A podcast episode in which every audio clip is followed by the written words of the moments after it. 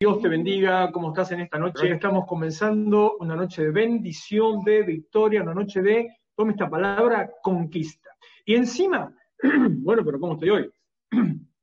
Encima que recibí esa palabra el día lunes, que estamos entrando en un mes de conquista, en un tiempo de conquista, esta mañana empiezo a ver por las redes de algunos ministerios que publicaron a través sobre sus ministerios y sus eh, reuniones de este día, de, de ayer, también de mañana, empezaron a poner tiempo de conquista. Así que me parece que el Señor nos está diciendo que este mes de junio va a ser un mes para tomar, para entrar, para arrebatar, para recibir lo que ella tenía para darnos y que por alguna otra situación el enemigo siempre está ahí adelante intentando robarnos, intentando quitarnos. Cuando nos distraemos, nos saca, nos roba.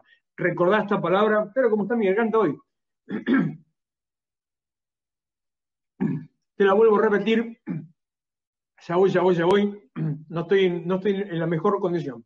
Recordá esta palabra, Juan 12:35, que no te sorprendan las tinieblas, 1 Corintios capítulo 16, está alerta. Alerta a lo que esté pasando, alerta a lo que está por pasar. Tenés que estar precavido todo el tiempo como si fueras en la calle y te estás cuidando de la inseguridad. Del mismo modo, tenés que estar alerta espiritualmente, conectado con lo espiritual, con lo que Dios va a hacer, evitando lo que el enemigo quiere hacer con tu vida. Aquí estamos para orar, para bendecir, para declarar, volví a tomarte esta palabra, tiempo de conquista. Y ojo, con todo lo que eso implica, con lo que implica la conquista. Entramos, oramos, tomamos autoridad sobre este tiempo en el mundo espiritual, declaramos bendición en el lugar donde estamos, en nuestra casa, en nuestra familia, en este día donde venimos a reconocer la obra, lo que el Señor hizo por nosotros, lo que hizo a nuestro favor. Te adoramos, Señor, te damos toda la gloria, te bendecimos, te entregamos este tiempo.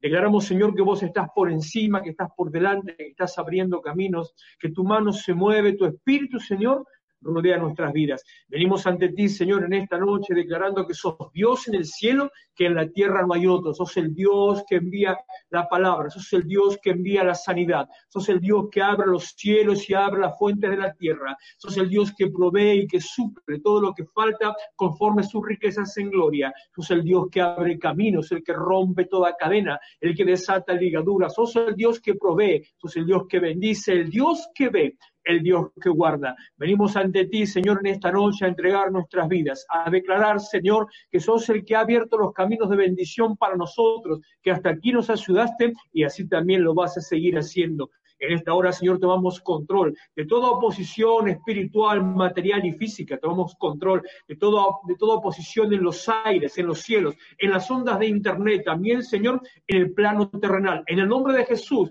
ponemos todo en tus manos, rechazamos, reprendemos, Señor, en esta hora. Reprendemos todo espíritu de oposición, todo espíritu de muerte, toda mortandad, toda miseria. Reprendemos al fracaso, reprendemos la división, la enemistad. Reprendemos, Señor, el dolor, la angustia, la depresión. Reprendemos, Señor, toda hechicería, todo pacto de muerte, todo pacto, Señor, de división, todo pacto de incredulidad. Rechazamos, reprendemos toda obra que en las tinieblas quiere, impactar el mundo espiritual y quiere impactar la iglesia. Y declaramos, Señor, que se levanta en esta hora un muro de contención contra toda oposición, contra todo lo que quiera venir en contra de la iglesia, contra todo, Señor, lo que quiera estar atacando la iglesia. Un muro de contención, Señor, que tus ángeles levantan, cubierto con tu sangre, Señor, resguardado como muro de fuego, un muro de contención para mantener la iglesia reunida, guardada, resguardada, muro de contención para impedir que entre todo lo opuesto, Señor, a tu palabra y a tu espíritu. Atamos, Señor, a la fuerza espiritual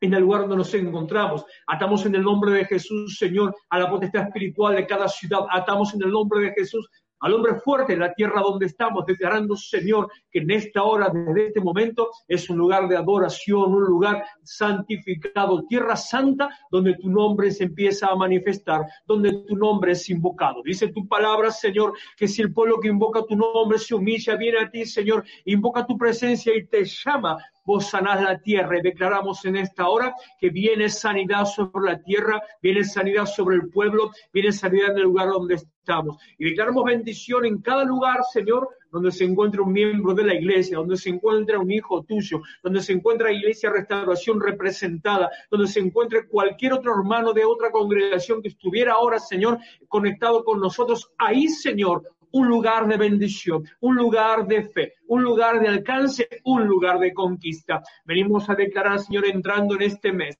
mes de conquista, donde tomamos la bendición, donde tomamos la promesa que tiene nuestro nombre, donde tomamos la posesión que nos has dado por herencia, donde tomamos la posición a la cual nos das por alcanzar. Señor, en el nombre de Jesús, cancelamos todo edicto de muerte soltado sobre la nación, sobre la provincia, sobre la ciudad. Cancelamos, Señor, el alcance y el efecto del virus sobre toda la humanidad. Cancelamos en el nombre de Jesús, Señor, el avance sobre las mentes de todo espíritu de división y de contienda, de toda obra satánica, Señor, de las tinieblas. Rechazamos en el nombre de Jesús toda mentira que venga en contra del pueblo, lo que quiera poner temor, lo que quiera poner duda, lo que quiera sembrar incredulidad, lo que quiera sembrar angustia. Ahora, Señor, en el nombre de Jesucristo declaramos que estamos vestidos con toda tu armadura y esa vestidura, Señor, alcanza a toda la iglesia, donde sea que nos encontremos desde La Plata a Buenos Aires, desde el río, Señor, hacia el oeste, hacia donde llegue, papá, en el nombre de Jesús, aún en el sur y norte de nuestro país.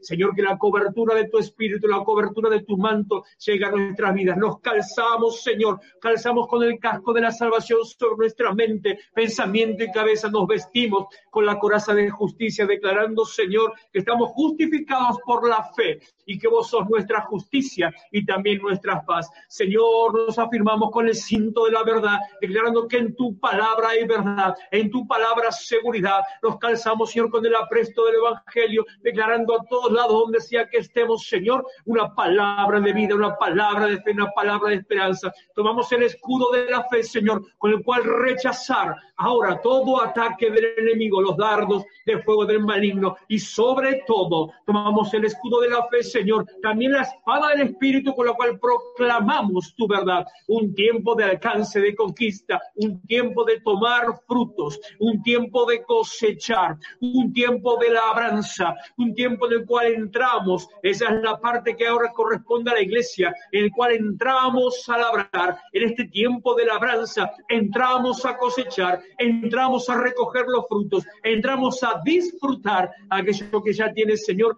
el nombre de tu pueblo, el nombre de tu iglesia. Señor, en el nombre de Jesús, extiendo el manto sobre cada familia, sobre cada hermano. Entiendo el manto, Señor, en cada lugar donde se encuentre un hijo tuyo. Ahora, en el nombre de Jesús, en aquel lugar donde hubiere, Señor, infección, proclamación del virus, ahí donde estuviera propagado, ahora, Señor, un escudo protector sobre tu pueblo, sobre tus hijos. Papá, en el nombre de Jesús, que el escudo de la fe impacte también contra el avance de la infección y en el nombre de Jesús, que tu pueblo sea resguardado. Dice tu palabra, Señor, y lo hemos declarado vez tras vez, mes tras mes, lo hemos declarado reunión tras reunión, semana tras semana, aún, Señor, año tras año. Caerán a mi lado mil, diez mil a mi diestra, a mí no me llegará. Hemos declarado, Señor, que porque te hemos puesto por esperanza, por castillo, por refugio, por habitación. La plaga no tocará nuestra morada. Por eso, Señor, ahora rechazamos la peste.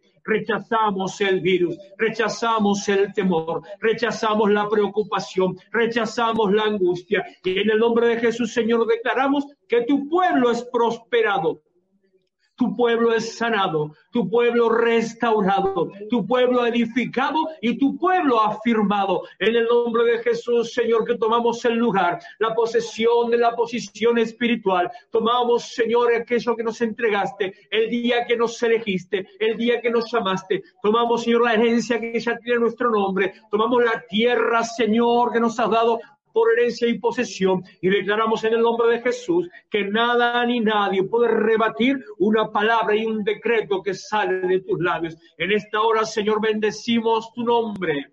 Bendecimos la iglesia y declaramos, Señor, tiempo de conquista en el nombre de Jesús. Amén. Amén. Yo que se iba. Ahí estamos. Perfecto. Amén ya están todos ahí. Y aquí estamos declarando bendición. Escuche, escuche, declare bendición, declare conquista, tome la posesión. Escuche, nada va a impedir, nada va a impedir que se cumpla lo que el Señor ha determinado. Mire cómo me embalo que sigue diciendo ahí abajo, sigue diciendo todavía. Enseguida comenzamos y empezamos hace ya casi 20 minutos. Pero bueno, así son las cosas con nosotros, así estamos. Restauración en casa. Vamos a compartir unos instantes, una palabra, pero creyendo que a pesar de las situaciones que sean, a pesar de lo que, lo que esté pasando, Dios sigue obrando, Dios se sigue manifestando, creyendo que Dios está presente. Mire, la historia de la iglesia, me refiero a los, desde los comienzos de la iglesia, la historia de la iglesia siempre pasó momentos de aflicción, de lucha, de prueba de fuego. La historia de la iglesia pasa por marcas de fuego desde el comienzo. Desde el principio, los primeros años, los cristianos fueron perseguidos, la iglesia fue perseguida, pasaron los siglos y la iglesia fue perseguida, pasaron los siglos y la iglesia fue perseguida. No, no, no, no está en loop el, audio, sino que se lo estoy repitiendo yo a cada rato. En la China comunista, en la revolución bolchevique, en la revolución eh, posarista, en, en la revolución francesa, en uno y otro y otro y otro momento, permanentemente seguía sucediendo lo mismo. Le decía que siempre ha habido conflictos y eso no detuvo la iglesia. La iglesia se reunía a escondidas de los gobiernos, la iglesia se reunía en cuevas, la iglesia se reunía, se reunía en lo que se llama las catacumbas, la iglesia se reunía en sótanos, pero la iglesia siempre seguía viva. Como le decía el pastor Pablo Torres el sábado cuando estábamos compartiendo. Eh, antiguamente no existía Internet y la iglesia también existía. Así que lo mismo, del mismo modo, un problema que haya, no se preocupe, usted avance. No se preocupe por eso, usted avance. No se detenga ante el conflicto, ante el problema, usted avance. Miren, yo soy en lo que tiene que ver, me estoy yendo del tema, pero voy a entrar al tema a partir de este punto. En lo que tiene que ver con la manera de servir al Señor, soy una persona perfeccionista, exigente sobre exigente. Quiero el detalle, quiero lo mínimo, que todo salga en perfectas condiciones. En algún momento eso me llevó a desviar el foco y solamente estar mirando cómo se estaba haciendo en vez de estar cómo estaba obrando el interior, solamente cómo salía hacia afuera. Gracias a Dios, eso quedó atrás hace muchos años, ya hace muchos años atrás. Pero he aprendido lo siguiente, si hay una situación, un problema en el medio, de golpe supóngase, se le corta el micrófono cuando está predicando. No se ponga loco buscando otro micrófono, otro micrófono, empieza a predicar sin micrófono. Y lo he hecho en dos o tres oportunidades por lo menos. A eso me refiero. No importa que sea detallista, usted dele para adelante, avance. Y la iglesia sigue de pie y sigue avanzando. Eso significa conquistar. Al menos se me arregló de garganta. ¿eh? Eso significa conquistar, significa entrar a la batalla, significa, a pesar de las situaciones que tenga, en las condiciones en que usted se encuentre, tiene que ir para adelante para tomar la tierra, el lugar, para tomar la ciudad, lo que sea. Imagínese un campo de batalla, imagínese un campo de combate, imagínese un ejército peleando. ¿Usted cree que anda mirando que tener las botas limpias? ¿Usted cree que se está fijando si la camisa, la campera está bien abrochada? ¿Usted cree que se está fijando en qué posición está el otro, si tiene casco bien puesto? Vamos para adelante, lo importante es alcanzar. Tiempo de conquistar. En esta noche le voy a, compartir lo que el Señor puso en mi corazón. Amén, está perfecto. A ver, sí, en el nombre de Jesús. Diablo cucaracha, renacuajo repugnante en el nombre de Jesús no vas a venir a impedir, no vas a venir a impedir lo que Dios tenía que hacer. Si se cortó un rato, se metió, hasta se me apagó la pantalla celular, no interesa, todo eso pasa por a un costado, vamos a hacer haciendo lo que hay que hacer. Acompáñeme en la palabra segunda de Samuel, capítulo 5, versículo 6, tiene que ver con el, con el devocional justamente el día, el día de hoy. Estaba en un momento, esta tarde en un momento le estaba preguntando al Señor.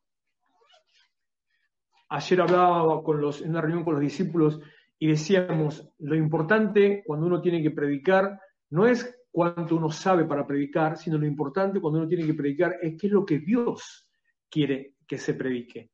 Eh, el hecho de que uno tenga o no tenga conocimiento, tenga o no tenga mucha experiencia, no sirve a la hora de soltar una palabra. Sí, sí te va a dar una conferencia, pero a la hora de soltar una palabra depende de qué es lo que Dios quiere hablar. Entonces estaba hoy a la tarde, media tarde, meditando y así en, en esa meditación silenciosa preguntándole al Señor, Señor, ¿por dónde? Señor, ¿cuál es la palabra? E inmediatamente el Señor me confirma, me recuerda lo que el día lunes habíamos dicho, conquista. E inmediatamente la palabra en la historia del rey David, que hemos compartido, si usted sigue la lectura, si usted está haciendo los devocionales, si es parte de aquellos que diariamente hacen los devocionales, uno de mis discípulos hizo, tocó, dos de ellos tocaron específicamente esta palabra que le voy a compartir, y le voy a compartir lo que el Señor me habló sobre el tema. Segunda de Samuel, le repito, capítulo 5, versículo 6 en adelante, y leemos. Pero que si no, si no alejo la Biblia, la Biblia no funciona. Entonces marchó el rey con sus hombres a Jerusalén contra los jebuseos que moraban en aquella tierra. Los jebuseos eran los habitantes originales de la ciudad. la ciudad de Jerusalén, el nombre verdadero de la ciudad de Jerusalén, o el nombre original de Jerusalén era Jebus. Los jebuseos, los que son los eh, ¿cómo se dice? Los descendientes, los antecesores, ¿cómo se dice lo opuesto los descendientes? Los antecesores. Los de antes, va. Los habitantes originales de la ciudad de Jebús, que son los que dieron ahora a los palestinos actuales. Los palestinos son descendientes de los jebuseos. Por eso, Palestina reclama eh, Israel y Jerusalén en posesión, porque tienen la posesión territorial del lugar solo que ellos no entienden que Dios se la dio a Israel. Entonces, cuando discuten entre ellos que el alcalde palestino de Jerusalén dice, nosotros tenemos historia, sí tiene razón, ellos son los dueños primero, pero Dios se la dio a Israel. No importa quién tenga un derecho, importa qué es lo que Dios dice. No importa quién tenga la razón, importa qué es lo que Dios te quiere decir.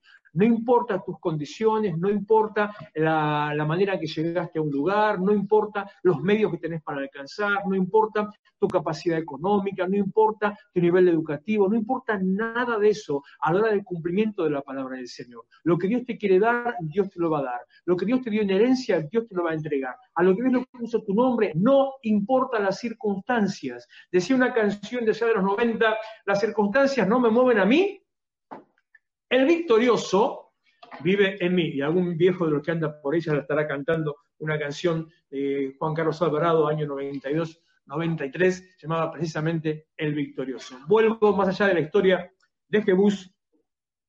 Vinieron, eh, entonces marchó el rey con todos sus hombres, versículo 6, entonces marchó el rey con sus hombres a Jerusalén contra los jebuseos que moraban en aquella tierra, los cuales hablaron a David diciendo, tú no entrarás acá. David venía de un montón de guerras, venía de un montón de situaciones y algunas conquistas y unas buenas victorias. David tenía ya la unción y el llamado.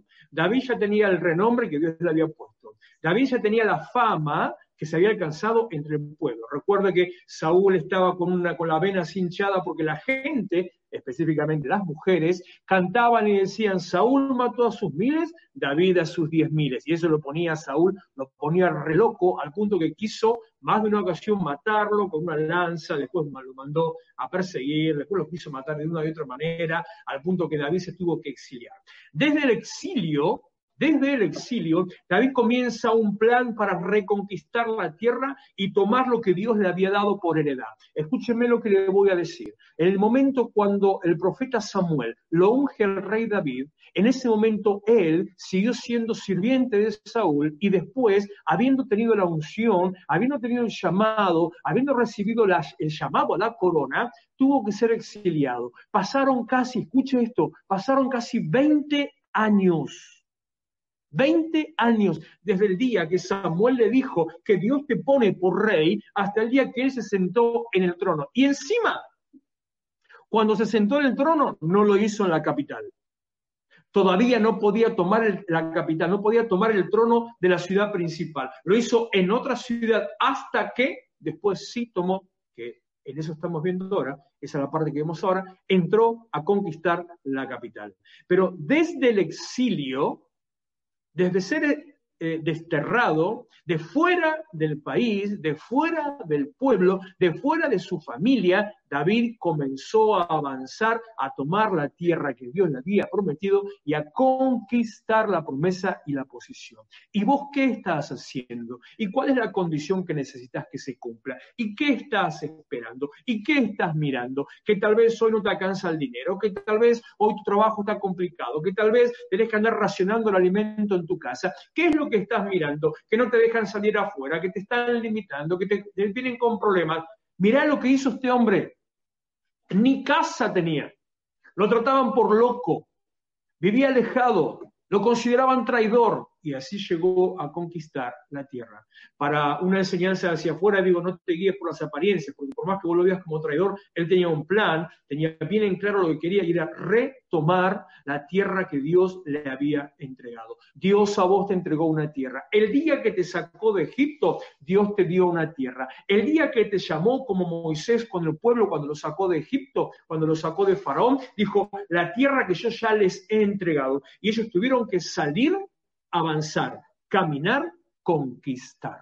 Estamos en tiempo de conquista. Le decía antes de comenzar en la introducción y después también en la oración, esto implica algo para nosotros. Conquista implica, no, vengo, yo vengo, me siento acá, estoy yo, el gran yo soy. No, no, no. Conquista significa, señores, me arremango, señores, me ajusto la ropa, señores, me agacho, me arrodillo, me pongo en pie, me levanto, lo que sea, señores, tomo las armas y avanzo a tomar la tierra cuando en medio de la oración le estaba diciendo eh, tiempo de labranza, ¿usted trabajó la tierra alguna vez?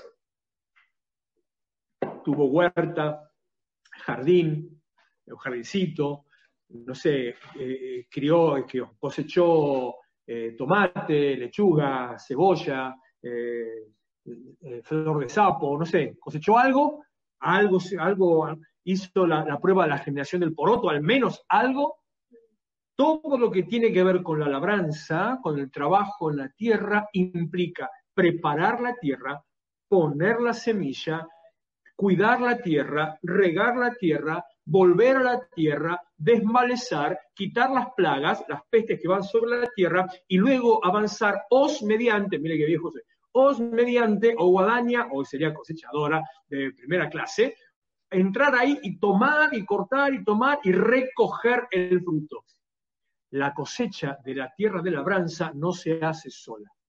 La cosecha no se hace por internet. Esto es para mí, yo sé lo, en otro momento voy a explicar lo que, estoy sintiendo de decirle esto. La cosecha no se hace por internet. La cosecha se hace, se hace entrando en la tierra. Para conquistar tiene que entrar a la batalla. Conquista tiene una implicancia. Entramos a la batalla. Fíjese cómo es la cosa, que apenas empezamos la reunión, ya empezamos la batalla. Nunca antes tuvimos problemas como empezamos la batalla. Cuando hay batalla significa que hay conquista. Señores, si hay guerra significa que hay victoria. Si usted sabe que es victorioso. El victorioso vive en mí. ah, no, a ver si YouTube me, censura, porque escuchan una canción y la gente censura todo. Si usted sabe que hay victoria, si usted sabe quién es, si usted, voy a parafrasear un discípulo que lo dice siempre, entonces queda ya queda copado y usted me va a entender el significado. Si usted tiene el Evangelio bien puesto, si sabe quién es, si sabe quién está por encima, escuche esto, la conquista no depende de su fuerza. La conquista no depende de su habilidad. La conquista no depende de su experiencia. La conquista no depende de su edad. La conquista depende de tres cosas. Primero, la conquista depende de quién te manda. Segundo, la conquista depende de con quién vas. Tercero, la conquista depende de una visión, de un plan o una estrategia. Así estaba este muchacho. No lo, no lo olvidamos, está ahí todavía.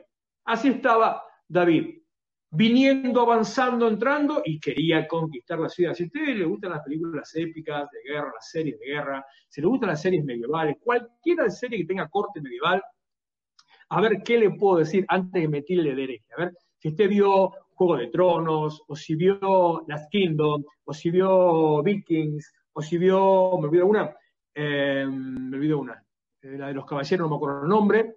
Si veo una de esas, verá que la meta es entrar a la ciudad, entrar a la capital, entrar a Winchester, entrar a, ¿cómo se llamaba la capital de Juego de Tronos? ¿Alguno se acuerda? Westeros. Ah, ¿viste? Entrar a Westeros, conquistar el lugar principal. David avanzaba caminando para conquistar el lugar principal. Y la gente le dice, claro, yo la entiendo la gente, la gente era su tierra. Lo que pasa es que esta gente no sabía lo que David sabía. Esta gente no sabía lo que usted tiene que saber. La gente no sabía que ella tenía la victoria. ¿Usted sabe que ella tenía la victoria? Los jebuseos no sabían, a diferencia de los jeriqueños, ¿cómo se dirán los habitantes de Jericó? Jericoseños, jericosenses, jeriquinos, jericaquinos, jeriqueños. Hay que buscarlo.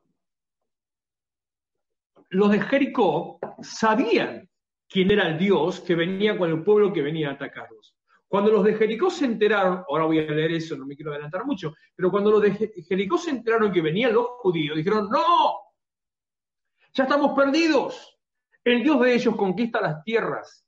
Cuando avanzaba Gedeón contra los filisteos, los filisteos sabían, decían, no, esta es la obra de Gedeón, si ellos vienen hacia nosotros ya estamos perdidos. Los enemigos saben, muchas veces el enemigo sabe más que vos lo que Dios va a hacer con tu vida. Vos estás mirando tu problema, tu conflicto, tu necesidad, y los enemigos están mirando el poder, el potencial, la capacidad que tenés. Vos estás mirando tu fuerza humana, no te das cuenta de la fuerza espiritual que tenés. Vos estás mirando tu limitación humana y no te das cuenta de la fuerza espiritual que tenés. Mirá, mire, si yo tuviera que hablar de mí un instante, no me gusta hablar de mí, pero me, me pongo de ejemplo en estas cosas. No tengo fuerza humana, no tengo fuerza física le comentaba a la pastora hace unos días, tuve que entrar unos, unos elementos a la, iglesia que están trabajando, unos tirantes de madera y esta mañana unos tirantes de, de, zinc galvanizado, que son con los que se está haciendo una estructura en el fondo. Escúchenme lo que le voy a decir, dolor en mis brazos por cargar un tirante porquería. No tengo fuerza física, pero usted no me va a detener a que alcance lo que tengo que alcanzar porque sé quién va conmigo, sé quién me manda y sé a dónde me lleva. No soy yo, es Él. Ya lo adelanté toda la predica, ya te gusta. No soy yo, es Él en mí. No depende de vos, depende de quién te manda. No depende de vos, depende de quién va con vos. No depende de vos, depende de tu plan, de tu estrategia, depende de lo que Dios, de la visión que Dios puso en tu interior. Entonces los, los jebuseos le dicen a David, no, no vas a entrar. Parecía como eh, Saúl mismo, ¿no? Saúl siempre lo menospreció a David, hasta que se dio cuenta de quién era. Y, después lo seguía menospreciando por celo de darse cuenta que, que David era más, más grande que él, era mayor que él. Y, los jebuseos siguen con la misma, la misma idea. No, no vas a entrar. No, ¿qué vas a hacer vos? Vos no, podés, no tenés manera. Y miren las palabras que le dice. Versículo 6, en el final. Tú no entrarás acá, pues aún los ciegos y los cojos te echarán. Me hace acordar las palabras de Nehemías capítulo 4, cuando dice, aquello que estás edificando, si una zorra sube desaparece, va a venir todo abajo. Menosprecio, escarnio, ninguneo. No, no vas a poder entrar. Los cojos y los ciegos. ¿Usted se imagina a un ciego peleando una batalla? ¿Usted se imagina a un cojo, un paralítico que esté sin su, su muleta por lo menos peleando la batalla? ¿Se lo imagina arrastrándose sobre las manos peleando la batalla? Ni siquiera eso. Sin embargo, David sabía quién era, quién era él. Queriendo decir, David no puede entrar. Versículo 7 viene la palabra, la palabra mágica. Versículo 7. Pero, empieza con un pero. Amo los peros de Dios. Amo los peros en la Biblia. El pero significa un cambio, es un puente, es un cambio. No quiero hablar de lenguaje, estoy hablando en la práctica, estoy hablando de la aplicación para nosotros. El pero es un cambio de las condiciones, de lo que era a lo que va a ser. El pero significa, aunque la situación siga igual, a vos no te importa la situación. El pero significa, sigue estando de noche, sigue estando oscuro, vos tenés luz. El pero significa, todos están muertos, vos estás vivo. El pero significa, no podés, lo vas a alcanzar. Amo los peros de Dios. Amén, Amelia. Amo los peros de Dios. El pero es la fuente del permanecer. ¿Qué significa permanecer? Lo decía otro día predicando. Permanecer es, a pesar de las circunstancias, estar firme en el lugar donde estás, aunque la tormenta se levante, que los vientos te volteen, permanecer. Eso es un pero. Es, el pero es el ser terco. ¿Usted es terco? Si conoce a un terco, me avisa, por favor. El pero es ser caprichoso. El pero es decir no. El pero es decir, como alguien me lo dijo alguna vez, solamente el hecho de que me digas que no puedo, eso es suficiente para que lo alcance. El pero significa Dios está en el medio. Dios tiene la respuesta. Dios tiene la salida. Y te vuelvo a decir, no importa tu capacidad. No importa tu fuerza, no importa tu habilidad, no importa tu experiencia, no importa tu condición económica, no importa tu nivel educativo, importa quién te manda, importa quién va con vos, importa la visión, el plan y la estrategia que él te dio. Pero David tomó la fortaleza de Sion, la capital. David tomó la fortaleza de Sion, la cual es la ciudad de David. Encima, no solamente la tomó, encima le cambió el nombre. Qué loco, ¿no? Entra a la ciudad, a la fortaleza de Sion, y le puso el nombre. Eso es una costumbre de política habitual si usted conoce un poquito de, historia o un poquito de, turismo, sino de historia, se va a encontrar, qué sé yo, por ejemplo, la que antiguamente era la antigua capital de Rusia, no la actual, la antigua capital de Rusia, se llamaba San Petersburgo, San Petersburgo. ¿Por qué San Petersburgo? Y porque era el nombre del emperador Pedro. Y así cada uno le pone su lugar. Hay gente que no sabe no sé, por ejemplo, ¿qué le puedo decir? De las Carolinas en Estados Unidos, que era por una princesa, que los lugares isabelinos, los lugares de Victoria, todos tienen que ver nombres de reyes, nombre de príncipes, cosas así. Le pone el lugar que le corresponde, le pone el, el nombre propio al lugar al cual entra. David le cambió el nombre a la ciudadela de Sión, a la fortaleza de Sión, y le puso por nombre la ciudad de David. Pero David tomó la fortaleza de Sión, la cual es la ciudad de David.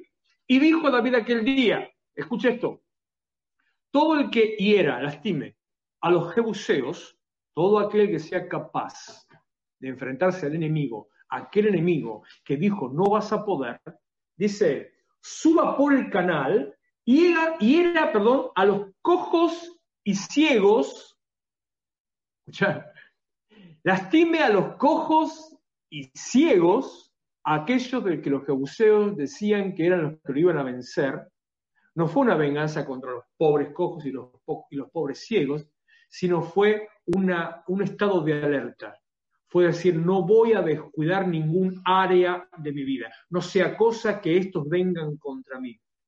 David tuvo una estrategia, David siguió una estrategia, no fue por las murallas, no saltó las murallas, entró por el agua, entró por los desagües, entró por los canales, no conquistó las torres, entró al interior, como hace el enemigo con nosotros. No viene desde afuera, sino viene del interior. Afecta a tus emociones, afecta a tus sentimientos, afecta a tu pensamiento, ataca a tu mente. Por eso oramos hoy, estamos cubiertos con el casco de la salvación que guarda nuestros pensamientos. David tuvo una estrategia. Una estrategia que era el cumplimiento de la palabra que Dios le dio y lo llevaba a tomar la tierra que Dios le dio.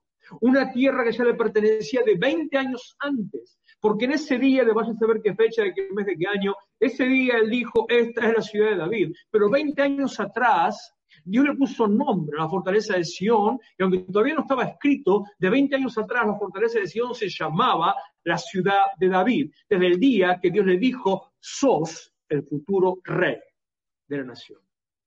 No sé cuál es tu condición, lo que estás mirando en esta hora, la condición en la que te encontrás.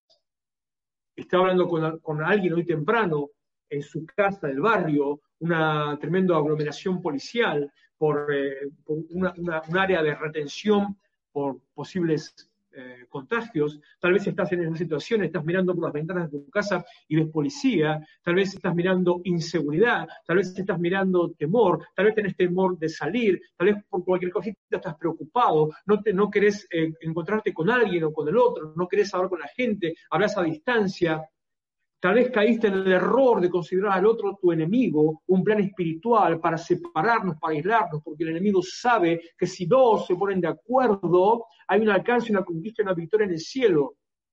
Por eso, con todos los recaudos y los cuidados, digo, no te limites, no te detengas, no mires las condiciones, no mires los problemas, mira quién está por delante no es por tu capacidad, no es por tu condición, no es por tu educación, no es por tu nivel, no es por tu experiencia, no es por tu conocimiento, es quien te manda, es quien va con vos y es la visión que ese mismo te da.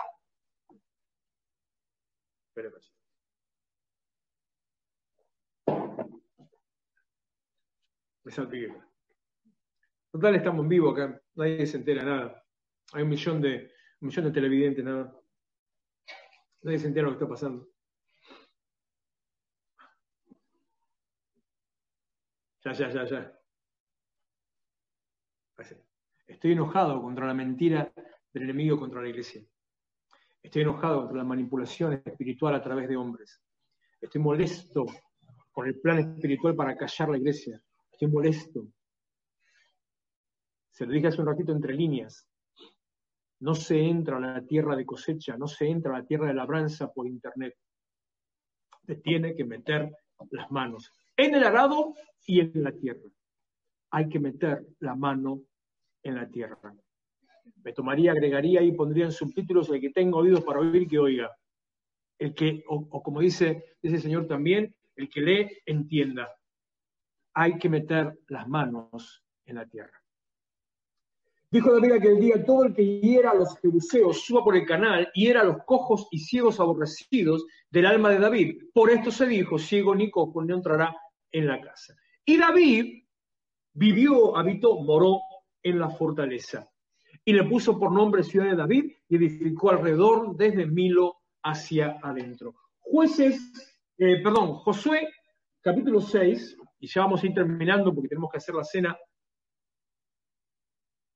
y no quiero ocupar mucho más tiempo.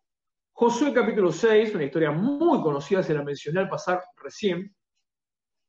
Versículo 1 al 5, Escuche esta palabra. Ahora Jericó estaba cerrada, bien cerrada a causa de los hijos de Israel. Nadie entraba ni salía. ¿Le resulta conocido? ¿Le resulta familiar? Parece Quilmes, Florencio Varela, parece, bueno, eh, los lugares, Avellaneda, eh, Buenos Aires, algunas localidades que están valladas en serio. Me enteré de algunas localidades del interior están valladas, que han puesto terraplenes en las rutas, o sea, una, locura. Hasta murió una persona ayer o antes de ayer, precisamente por un terraplén. Bajando la autopista se encuentra un terraplén, que es un terraplén, una montaña de tierra hecha a propósito para frenar. Y, venía este hombre bajando la autopista, se chocó, volcó, murió. Mire, a ese no lo mató el virus, lo mató la ignorancia de la gente, lo mató la negligencia de un gobierno. Casi ese pastor, ¿cómo no, pastor? Ahora Jericó estaba cerrada, bien cerrada a causa de los hijos de Israel. Nadie entraba ni salía. Pero, le tengo que decir todo de vuelta, no, ¿no? Que, amo los peros. Pero Jehová dijo a Josué, mira, escuche, escuche, listen to me, escuche, yo te he entregado. Te he entregado. Yo te entregué, pero no tengo, no importa. Pero no lo veo, no importa. Pero Señor, ¿dónde está? Yo te entregué, no lo veo, no importa. Es pues la fe, la certeza de lo que se espera, la convicción de lo que no se ve. Certeza de lo que espera, convicción de lo que no se ve. Yo te entregué, le dijo Dios a Josué. Josué estaba todavía del otro lado, Josué estaba todavía de afuera, pero Dios le dijo, yo te entregué. ¿Qué tenía que hacer Josué? Entrar y tomar tiempo de conquista.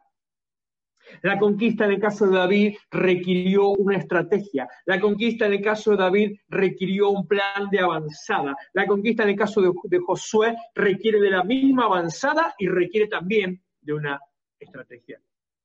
Yo te he entregado en tu mano a Jericó y a su rey con sus varones de guerra. Rodeará, rodearán pues la ciudad todos los hombres de guerra, siendo alrededor de la ciudad una y otra vez, y esto harán durante seis días. Y siete sacerdotes llevarán siete bocinas de cuernos de carnero delante del arca, y al séptimo día darán siete vueltas a la ciudad, y los sacerdotes tocarán las bocinas. Y cuando toquen prolongadamente el cuerno de carnero, así que oigan el sonido de la bocina, todo el pueblo gritará a gran voz, y el muro de la ciudad caerá. Entonces subirá el pueblo, cada uno derecho hacia adelante. La conquista no depende de tu fuerza, eran sacerdotes. La conquista no depende de tus recursos, con trompetas. La conquista no, no depende de tu nivel educativo. La conquista no depende de tu experiencia. La conquista depende solamente de quién te llama, quién te manda, quién va con vos y la visión que, te acompaña. Dice Proverbios capítulo 21, versículo 31 el caballo se alista para el día de la batalla. Pero, otra vez, pastor, ¿cómo anda el pero hoy? Anda emperado el pastor.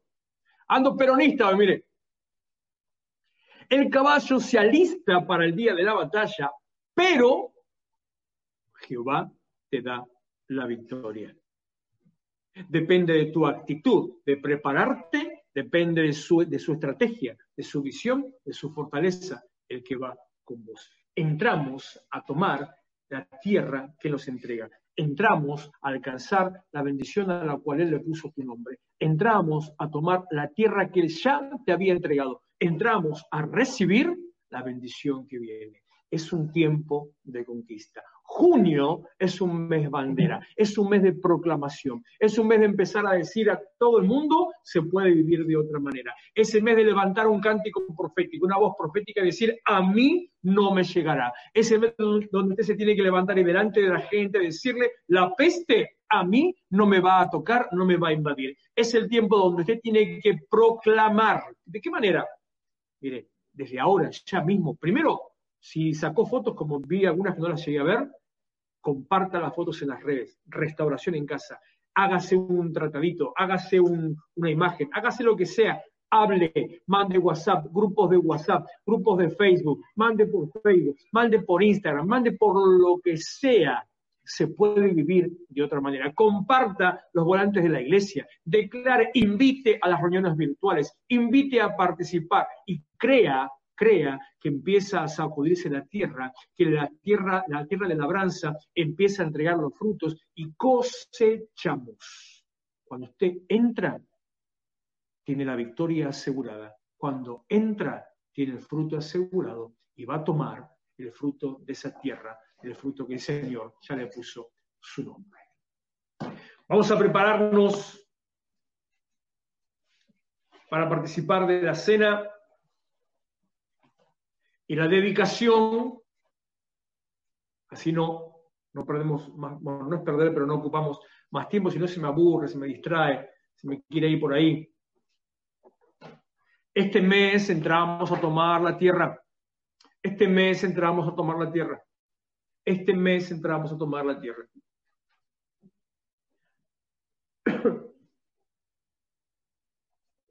Prepare también, prepare también su, lo que le va a dedicar al Señor, su adoración, su agradecimiento, su honra, porque venimos a entregarle. Esto, esto es un culto de primicias primer reunión del mes, primer culto del mes, primer tiempo de adoración del mes, primer, primer día donde nos juntamos a la distancia, pero nos juntamos para darle a Él el lugar que le corresponde. Es un día de celebración, es un día de recordatorio, es un día de conmemoración, es un día de declarar, el Señor lo hizo por mí. Entonces lo ponemos a Él en primer lugar. Y cuando usted lo pone a Él en primer lugar, entonces todo lo demás todo lo que usted necesita, todo lo que busca, le será concedido. Dice Proverbios capítulo 3, versículo 9 y versículo 10. Honra al Señor con tus bienes y con las primicias de todos tus frutos. Así que cuando tenga fruto en este mes, también le vas a entregar las primicias de los frutos al Señor. Tendríamos que haber compartido algunos testimonios. Vamos a preparar testimonios para el sábado, testimonio de prosperidad que lo estemos compartiendo también a través de, la transmisión. Repito, honra al Señor con tus bienes y con las primicias de todos tus frutos, y serán llenos tus graneros con abundancia. ¿Qué es el granero? Es aquello donde vos acumulás tu provisión. Es la cuenta bancaria, es el saldo de tu, de tu, de tu sueldo, es el saldo de tu sube tu tarjeta de débito. Ese es tu granero, es la alacena de tu casa, es donde pones las latas de arvejas, es donde juntas los paquetes de arroz. Ese es tu granero. Será lleno tu granero con abundancia. Abundancia vas a tener para rebosar vas a tener para repartir, vas a tener para dar, te van a venir a pedir. Y cuando te vengan a pedir, no seas rata, no pienses, no me va a alcanzar, dale, porque cuando das, Dios te da más. Explicaba el domingo, los que estuvieron conectados el domingo a la mañana, Dios se provee para la adoración. Cuando Dios te da, es para que le adores, para que vos des lo que Dios te dio. Cuando vos das lo que Dios te dio, Dios te da más para que le des más. Cuando vos das más de lo que Dios te dio, en ese ida y vuelta te van quedando los dividendos, las ganancias, como las acciones. Te va quedando una ganancia y esa ganancia empieza a generar bendición en tu vida. Como el testimonio que van a, van a eh, recibir mañana, si no me equivoco, un testimonio de prosperidad. De esta misma manera, lo que valía eh, con 10 pudo obtener lo que valía 100. Y, y, pensaba recibir 100 y recibió 1000 esto multiplicado, pero para que entiendan el concepto. Repito el versículo y vamos ya a la participación. Honra, Señor, con tus bienes y con las primicias de todos tus frutos, y serán llenos tus graneros con abundancia, y tus lagares rebosarán vida, alegría, unción, bendición, incluso ministerio, y tus lagares rebosarán de vino nuevo, rebosarán de mosto, rebosarán de dulzura. Eso significa vas a estar bien. Eso significa gozo en abundancia. Eso significa plenitud de gozo. Prepara entonces tu adoración, tu honra, tu siembra. Prepara también ahí, en la mano, tu pan y la copa. Y vamos a prepararnos para participar.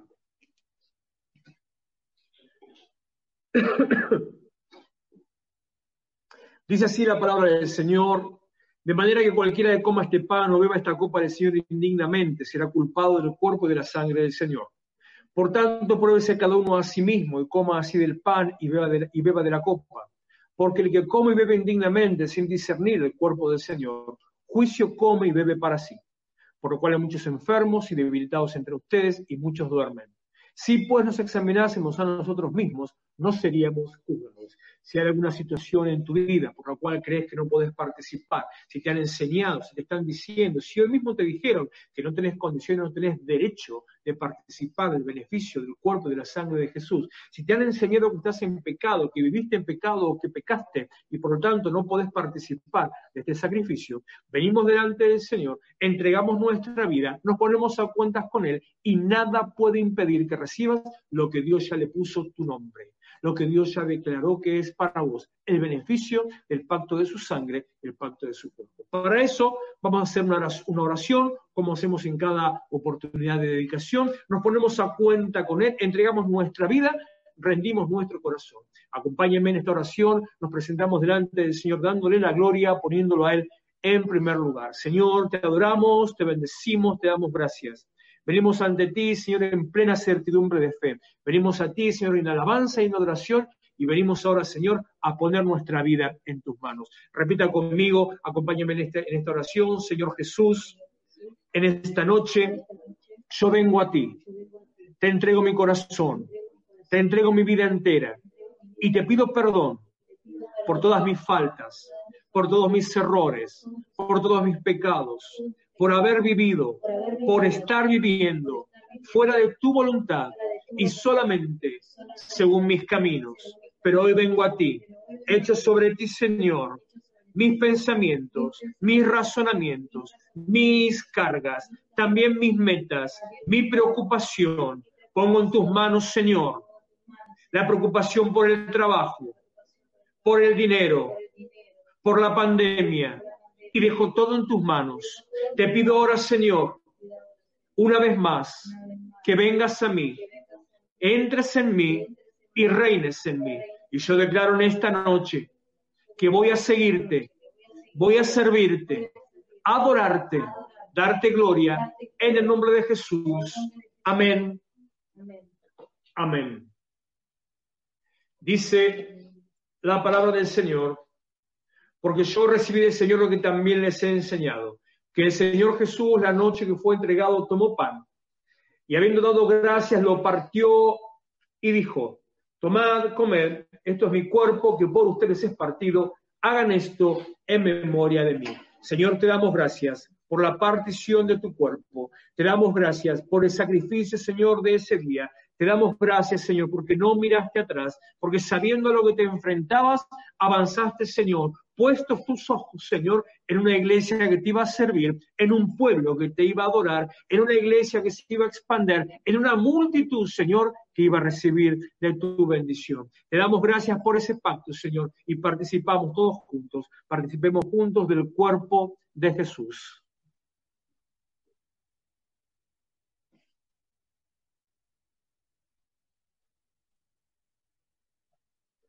Gracias, Señor, Asimismo tomó también la copa después de haber cenado diciendo, esta copa es el nuevo pacto en mi sangre. Haced esto todas las veces que la bebieres en memoria de mí. Participemos juntos de la sangre de Jesús.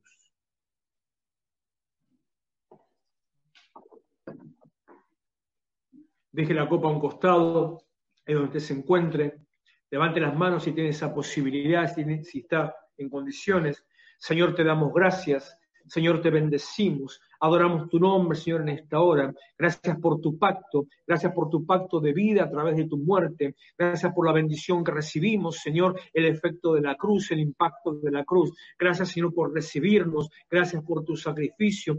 Venimos a adorarte, a reconocerte a exaltarte, a declarar, Señor, que tenés cuidado de nosotros, que con tu muerte nos diste no solo vida, sino también provisión, también sanidad, también restauración. Que el efecto de la cruz impacta en nuestro pensamiento, impacta en nuestras emociones, impacta en nuestro cuerpo y en sanidad. Que el efecto de la cruz echa fuera, Señor, toda dolencia y toda enfermedad.